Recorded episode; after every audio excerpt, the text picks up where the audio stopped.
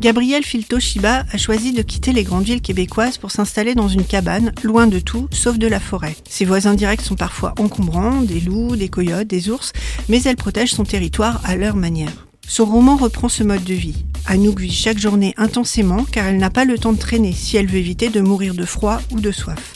Dehors, il fait moins 40 et la moindre sortie est à préparer soigneusement. Couper du bois et alimenter le poêle. Faire fondre de la neige et entretenir la cabane pour qu'elle dure jusqu'à la fin de l'hiver. Se protéger des indésirables dans la cabane et sur la parcelle. Elle tient un journal et écrit des listes. Des questions qui resteront sans réponse. Des choses à ne pas oublier pour le prochain hiver. Les qualités requises pour survivre en forêt.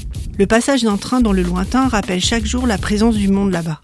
Et un jour, pas de train, mais un hélicoptère qui tourne. Surgit alors un élément perturbateur. Un homme arrivé à la cabane pour se cacher ou trouver un véhicule. Passé la méfiance, une relation se construit. Chacun se raconte à l'autre, les tâches se répartissent naturellement.